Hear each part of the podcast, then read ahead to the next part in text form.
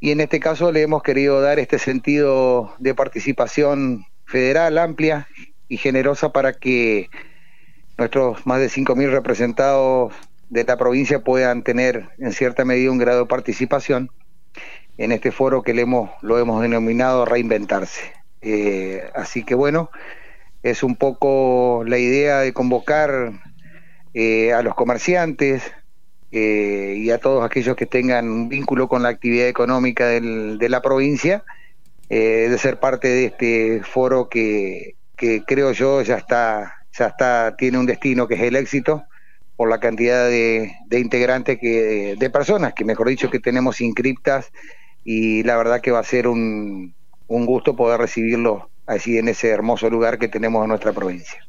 Qué, bueno esto de la capacitación y de, me, sale la palabra, ¿no? Capacitación, eh, encontrarse, charlar, eh, ver este, y, la motivación que puede darse en estos encuentros, porque no es mm, hasta el momento, qué sé yo, no, no sabía de estas eh, eh, eh, capacitaciones que había, encuentros para justamente empresarios, porque al, capacitarte ves un poco más y, y, podés acrecentar ventas, más en estos entornos comerciales o económicos que vivimos en el país, vienen más que bien, me parece.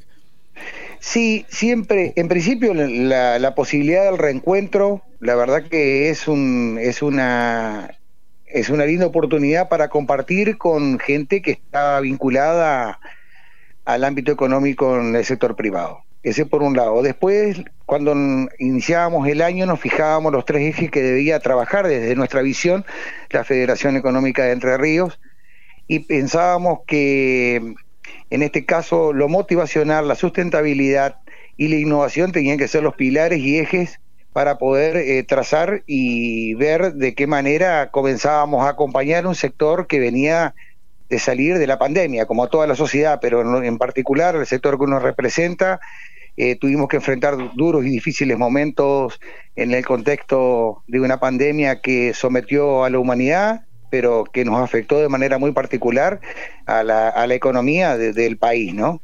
Entonces, eh, pensábamos que la innovación, reitero, la sustentabilidad y lo motivacional iban a jugar un rol fundamental. Podíamos haber elegido, sin lugar a dudas, un economista, pero era llenarnos de números y quizás no era lo que hoy, como instrumento y herramienta, necesitaba nuestro asociado.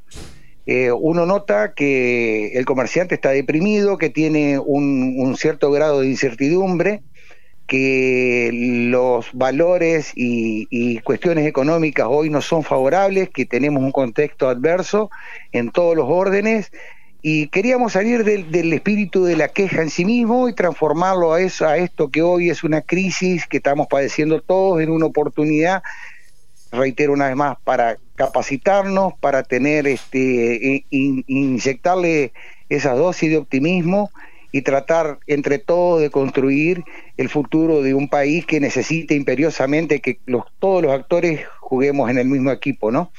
Eh, tanto el sector público, privado, el emprendedor, el comerciante, el industrial, el sector productivo, eh, tiene que estar en, el mismo equipo. Entonces, nosotros desde nuestra, este, este humilde y pequeño aporte quizás, que va a ser muy grande y generoso sin lugar a dudas, pero en lo que nosotros podemos hacerle como aporte a la sociedad, eh, consideramos que este era el camino.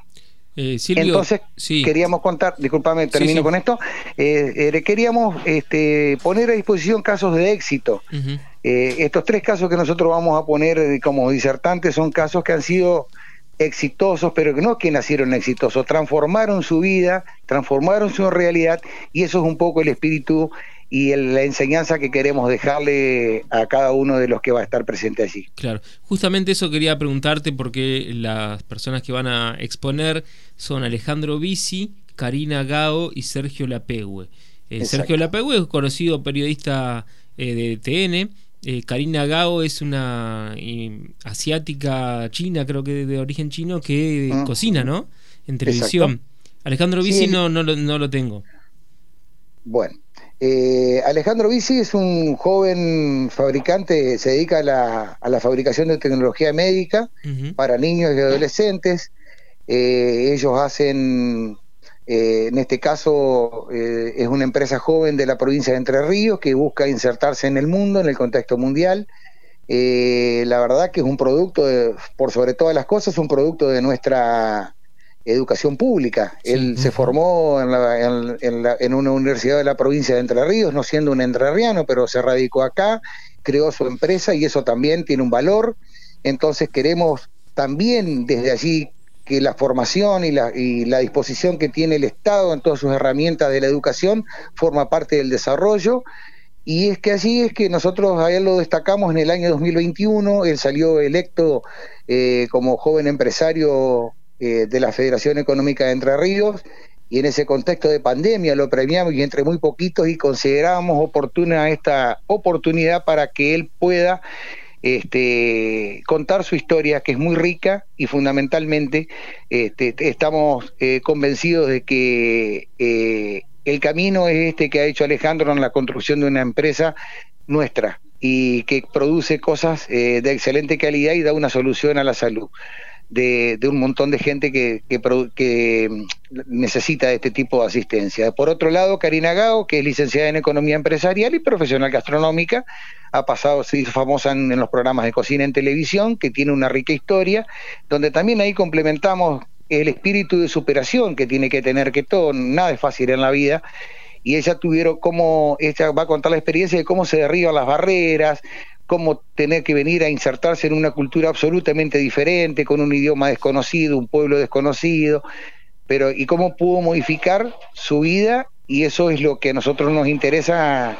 conozco su historia, eh, entonces porque la, he tenido la oportunidad de escucharla en otras disertaciones y la verdad que me pareció oportuno tenerla. Y bueno, Sergio Lapego ya sabemos, reconocido periodista de radio y televisión, conductor y ganador de varios Martín Fierro, este, hoy está en Todo Noticias, en Tempranero, en Todo Noticias, en Canal 13, en la 100, bueno, y él también con una rica historia, pero fíjate vos que la mayoría de estos dos últimos casos, tanto Karina como Sergio, están vinculados a lo que nos pasó y lo que yo dije anteriormente, el, el, COVID. Creo que eso marcó sus vidas para, y, y tú, para entender de alguna manera que a veces, muchas veces sirve este, esas cosas que son adversas como sirven para transformar y darnos cuenta y darle valor a otras cosas, ¿no? Sí. En el caso de Karina Gao, bueno, fue conocido que su caso, por lo menos lo que yo recuerdo, porque ella hizo pública toda su internación en el por causa del COVID, incluso antes de, entrar en un coma, creo que era coma farmacológico,